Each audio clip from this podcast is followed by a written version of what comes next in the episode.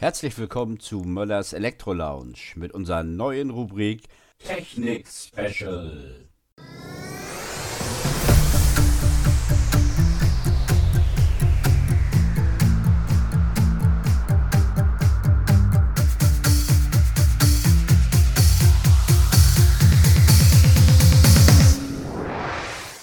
Herzlich willkommen zu Podcast Nummer 4 mit meinem heutigen Gast Wilfried Bayer. Hallo Willi, sei mir gegrüßt. Moin Jens. Moin, moin. Wir starten heute mit einer neuen Reihe unter dem Titel Willi wird's wissen. Zehn Fragen in zehn Minuten zum Thema Elektromobilität. So wie ich dich kenne, so wie ich mich kenne, werden das mehr als zehn Fragen werden und wahrscheinlich auch mehr als zehn Minuten werden. Willi, toll, dass du Zeit gefunden hast, dass du dabei bist. Ich freue mich. Und meine erste Frage, die ich dir gleich direkt an den Kopf werfe zum Thema Elektromobilität. Wie bist du zu dem Thema Elektromobilität gekommen? Wie bist du bei uns überhaupt gelandet? Erzähl doch mal ein bisschen was über dich, damit die Leute dich draußen kennen, lernen. Ja. Ja, wie bin ich bei der Firma Möller gelandet? Ähm, hängt einfach damit zusammen, dass ich ja Berker Außendienstmitarbeiter war und irgendwann äh, meinen ersten Einsatz bei der Firma Möller hatte. Da war ich aber noch in Berlin präsent und habe dort das erste IEB-Objekt in Hamburg geholt und gestaltet. Ja, und dann gab es immer mal wieder ein paar Kontakte, bis dann der Andreas Möller einen eigenen Mann hatte, der dann IEB machte. Ja, und dieser Kollege hat ihn dann irgendwann auch mal verlassen. Und dann kam die Frage an mich, kannst du nicht, kannst du dir vorstellen, Willi, nach Hamburg zu kommen? Ja, da muss ich erstmal sicherlich ein bisschen überlegen. Aber dann habe ich äh, zugeschlagen und bin dann zu euch nach Hamburg gekommen, war aber immer noch Berkermann. Und 2008 bin ich dann komplett gewechselt zur Firma Hans-J. Möller. Und seit dem Tag bin ich bei der Firma Hans-J. Möller aktiv, natürlich mit KNX und natürlich auch mit dem Thema Mennekes Elektromobilität. Da war das natürlich noch absolut in den Kinderschuhen. Das sieht ja mittlerweile ein bisschen anders aus. Ähm, Elektromobilität ist ja ein, ein riesengroßer Teil, ein großer Part auch von uns geworden. Was beinhaltet das Thema Elektromobilität, so wie du das siehst? Was gehört alles dazu?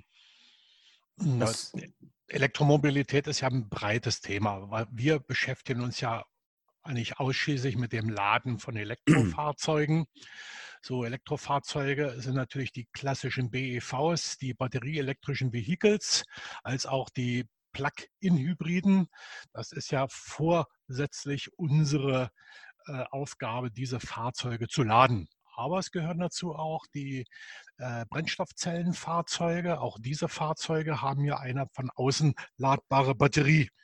Zum Thema Elektromobilität gehört natürlich dann auch noch der äh, Kraftverkehr, also die LKWs oder Transporter. Da gehört aber auch zum Beispiel zu die Binnenschifffahrt. Auch die werden mittlerweile über Landstromschnittstellen versorgt. Und das ist auch ein Teil der Elektromobilität. Ergänzt wird das Ganze in Zukunft. Es gibt also die ersten Prototypen auch mit dem Thema Luftfahrt, was elektrisch betrieben wird. Man kennt das Projekt von einigen großen Playern wie DHL und, oder Amazon, die die mit Drohnen dann zum Beispiel die Pakete ausliefern wollen. Da machen wir natürlich schon eine, eine Reise relativ in die Zukunft. Wobei man heute natürlich gar nicht sagen kann, wie schnell entwickelt sich das Ganze. Weil ich glaube, vor fünf oder zehn Jahren hätte auch noch niemand gedacht, dass wir mit dem Thema Elektromobilität mittlerweile so weit voranschreiten, wie das im Moment der Fall ist. Wenn ich mir den klassischen Elektriker mal einfach mal an die Seite nehme, was muss der denn heute überhaupt alles wissen?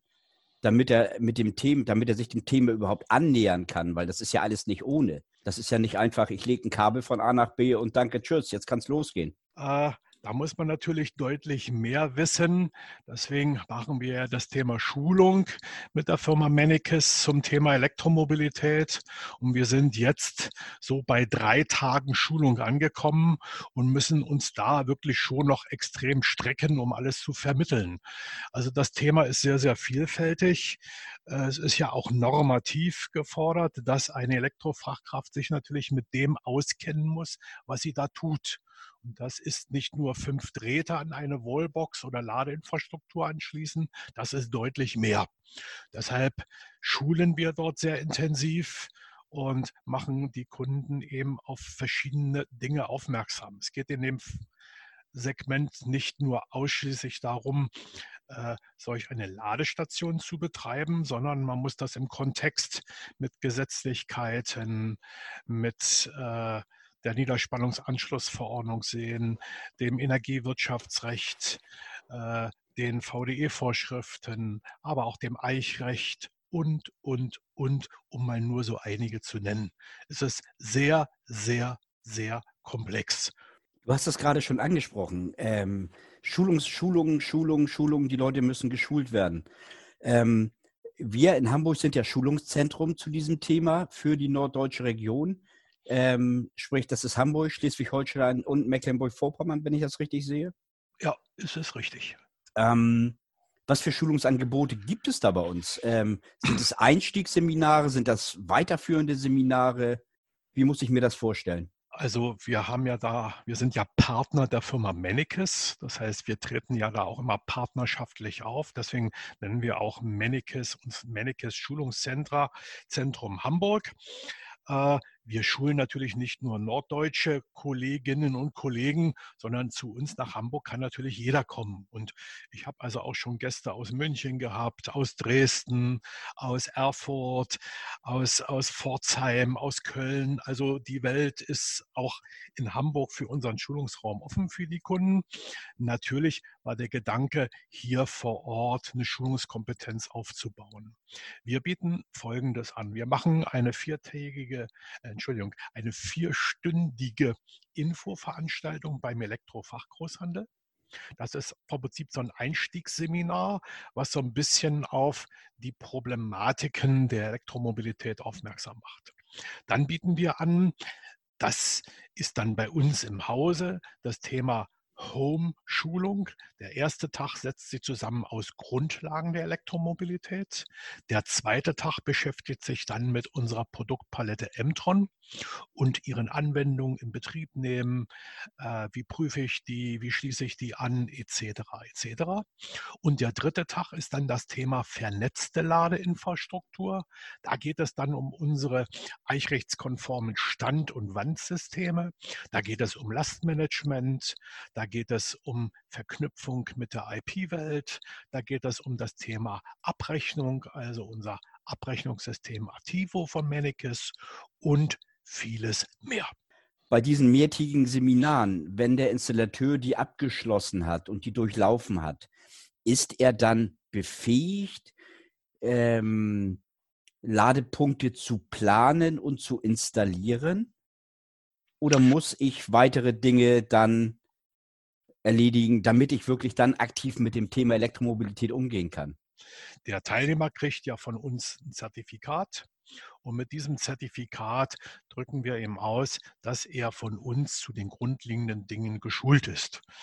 Äh, der Teufel liegt immer im Detail, weil dann am Markt, in der Praxis natürlich ganz andere äh, Außenwirkungen auf das Angebot des Installateurs greifen und dann ist dann meist immer noch mal meine Hilfe gefragt.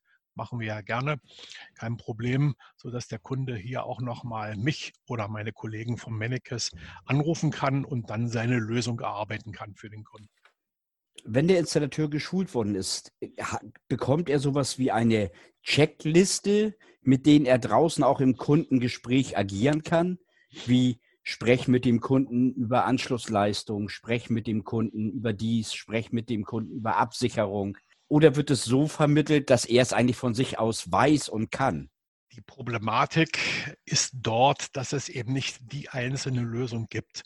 Wir vermitteln dem Kunden doch ein vielfältiges Wissen und bauen natürlich dort auch eine Liste auf, so grobe Punkte, an der er sich orientieren kann und muss hängt einfach an mit der Leistung, die er zur Verfügung hat, die Beantragung beim Verteilnetzbetreiber und, und, und. Dies hängt eben von vielen Dingen ab, die man eben nicht in zehn Punkten einfach mal runterrattern kann, sondern das ist eine Vielzahl von Anforderungen, die der äh, Installateur dort bearbeiten muss. Wenn der Kunde nun an einer Schulung teilnehmen möchte, wie muss ich mir das vorstellen? Welche Schritte muss er machen, um an dieser Schulung teilzunehmen? Wie geht er davor? Das ist relativ einfach. Da wir ja Partner der Firma Mennekes sind, muss der Kunde sich auf der Seite der Firma Mennekes E-Mobility chargeupuday.de anmelden. Hier kann der Kunde aber auch auf unsere Homepage gehen, hjmöller.de und dort haben wir ihm ein Video zur Verfügung gestellt, wie er sich dort für die Schulung anmelden kann. Die Schulung ist begrenzt auf zehn Teilnehmer. Ganz einfach, weil wir uns sehr viel Zeit und auch in praktischen Übungen die Kunden eben auch versorgen wollen mit Ladestationen, dass sie gemeinsam bei solch einer Ladestation auch in Betrieb nehmen können. Die, wenn die Schulung voll ist mit zehn Mann, dann muss man verweisen auf die nächste Schulung. Wir haben also bis zum Jahresende alle Schulungen ins Internet gestellt. Das ist mittlerweile von der Firma Mennekes erfolgt. Leider Gottes, durch die Pandemie sind jetzt viele Schulungen abgesagt worden. Ja, natürlich, aber ich denke mal, das wird sich ja mittelfristig doch durchaus normalisieren. Wie beurteilt. Das hoffe ich auch, ja. Ja, das wird, wird, wird höchste Zeit. Wir sind ja auch alle schon ziemlich kribbelig und wollen ja eigentlich auch alle wieder los und äh, nicht nur mit 30 Prozent draußen unterwegs sein. Ähm, von daher hoffen wir einfach mal, dass das relativ zügig geht und dass die Zahlen auch konstant bleiben die Frage, die sich mir natürlich immer stellt, ist, wenn wir Fahrzeuge laden wollen, dann brauche ich irgendwo Energie. Dann muss ich irgendwie ja auch Netze haben. Können unsere Netze das verkraften, wenn plötzlich alle auf Elektromobilität umstellen würden? Oder ist das eher, dass wir sagen, da arbeiten wir noch dran oder da arbeiten die Netzbetreiber dran? Das ist eine sehr gute Frage, die du da stellst. Äh, wenn man mal so in die Publikationen der Verteilnetzbetreiber geht, also dem äh, Bundesverband für Wasser- und Elektrowirtschaft, die sagen, alles gar kein Problem, das kriegen wir hin. Äh, Im praktischen Detail sieht das natürlich dann etwas anders aus. Hintergrund ist eben ganz einfach und das kann man, denke ich mal, gut erklären. Unsere Elektroanlagen, ob sie Überspannungsleitungsnetze der Hochspannung sind, ob Mittelspannung, Hochspannung, als auch unsere Niederverteilungs-, Niederspannungsverteilungsanlagen kommen im Regelfall aus dem vorigen Jahrhundert. Und leider Gottes ist in den letzten Jahrzehnten nicht viel erfolgt, was das Thema Investition, was das Thema Modernisierung Modernisierung der Hausanschlüsse betrifft. Wir haben ganz klar praktische Prozedere, dass wir manchen Kunden auch sagen müssen, beziehungsweise das macht dann der Verteilnetzbetreiber. Zurzeit haben wir keine Möglichkeit, Ihnen an diesem vorhandenen Hausanschluss eine Ladestation zur Verfügung zu stellen. Zurzeit sieht das noch relativ entspannt aus, denn wir haben ja relativ wenig Elektrofahrzeuge unterwegs, so dass hier vielfach schon noch ein positiver Effekt da ist.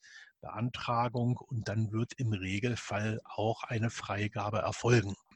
Äh, das Fraunhofer Institut hat einmal das betrachtet und hat sich damit mal signifikant beschäftigt. Das heißt, wenn wir alle, alle Fahrzeuge, die wir beim Kraftfahrzeugbundesamt angemeldet haben, das sind 46,3 Millionen zurzeit, dann hätten wir eine 15-prozentige Erhöhung der elektrotechnischen Arbeit. Das würden unsere Netze verkraften.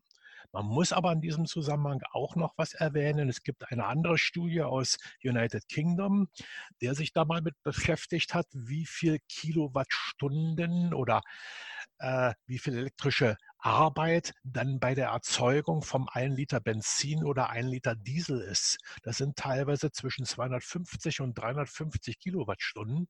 Die würden dann natürlich wegfallen, sodass ich davon ausgehe, dass diese Mobilitätswende ohne große neue Aufwendungen für die elektrische Arbeit vollzogen werden kann. Allerdings müssen natürlich unsere Netze ertüchtigt werden.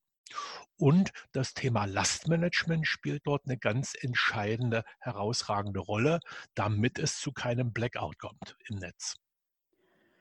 Du sagtest vorhin, dass das Eichrecht ein großes Thema ist. Das ist Gesetzlichkeit, die wir derzeit nur in der Bundesrepublik Deutschland haben. Das heißt, es gibt das Eichgesetz. Also wenn äh, elektrische Arbeit äh, fließt zum Kunden, also in mein Elektrofahrzeug oder in mein Haushalt, muss sie gezählt werden. Mit einer Zähleinrichtung, die geeicht ist. Und bis dato war es ja so, dass keiner elektrische Arbeit verkaufen konnte, der nicht Verteilnetzbetreiber ist oder sogenannter Messstellenbetreiber. Das Energiewirtschaftsgesetz ist dort entsprechend geändert worden. Heute kann jeder elektrische Arbeit verkaufen.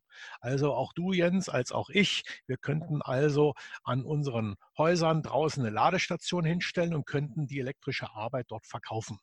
Und da greift das nächste Thema, das ist die sogenannte Preisangabenverordnung. Das ist ein Gesetz, was auch noch relativ frisch ist. Und dort ist ganz klar beschrieben, dass wenn ich elektrische Arbeit verkaufe, muss sie Kilowattstunden genau gezählt werden. So, und die Problematik ist ganz einfach. Pendant zum Laden mit Verbrennungsmedien, ob das nun Diesel oder Erdgas oder äh, Superbenzin ist. Da fahre ich also an meine Tankstelle ran, sehe, da habe ich auch einen geeichten Zähler. Dort nehme ich meine Zapfpistole ab, sehe im Display, ja, das kostet jetzt 1 Euro zwei, drei, zurzeit beim Diesel sehr günstig. Ja. 99 Cent. Und oder 99 Cent, also geht auch günstiger zurzeit. So, dann betanke ich meinen Tank. Wenn ich fertig bin, gehe ich rein und mache meinen Bezahlvorgang. Und wenn dann der, äh, der Tankwart sagt, ja, du hast 1000 Liter getankt, dann sage ich, nee, nee, lieber Freund, in meinen Tank gehen nur 70 Liter. Ich akzeptiere die Rechnung nicht. Das haben wir natürlich bei den Elektroladestationen nicht. Da ist kein Tankwart. Das heißt, da muss ich mich entsprechend autorisieren und lade dort meine Batterie, beende den Ladevorgang und kann also im Endeffekt nicht nachvollziehen, wann habe ich wie was gemacht. Deswegen sagt die PTB, die Physikalisch-Technische Bundesanstalt, wir müssen eichrechtskonforme Ladelösungen haben. Die Firma Mennekes war da recht früh als deutsches Unternehmen aktiv. Ich glaube, einer der dritten oder vierten, die vom PTB eine eichrechtskonforme Ladestation zertifiziert bekommen haben. Bei uns wird in diesem Ladesystem ein geeichter Zähler eingesetzt. Der geeichte Zähler übernimmt die UID des Kunden, also die Autorisierungsdaten, weiß also, Willi Bayer hat getankt. Es wird Datum, Uhrzeit, Zählerstand am Anfang, Datum, Uhrzeit, Zählerstand am Ende der Ladung und es wird der sogenannte Public Key des Zählers mit ausgelesen. Das Ganze wird verschlüsselt, nicht verschlüsselt, es wird signiert in einen Datensatz und wird dem E-Mobilitätsprovider übergeben. Wenn zu dem Thema weitere Fragen sind, haben wir für euch eine E-Mail-Adresse geschaltet, die da lautet podcast.hjmöller.de. Schreibt uns, wenn ihr Fragen zu dem Thema habt. Wir beantworten die gerne. Ich bedanke mich bei meinem heutigen Gast Wilfried Bayer. Toll, dass du da warst, dass du die Zeit genommen hast. Ja, wir sind über das Ziel bei weitem hinausgeschossen, aber es sind einfach zu viele Informationen und einfach zu viele wichtige Themen. Von dir ein letztes Wort. Ja, schönen Dank für das Interview. Ich möchte mich auch bedanken, äh, dass wir das hier so schön nett durchführen konnten. Ja, ich hoffe, dass wir viele Nachahmer und Umsetzer der Elektromobilität damit finden und begeistern können für das Thema Elektromobilität. Vielen Dank. Euch draußen eine gute Zeit. Alles Gute, bleibt gesund. Bis zum nächsten Mal.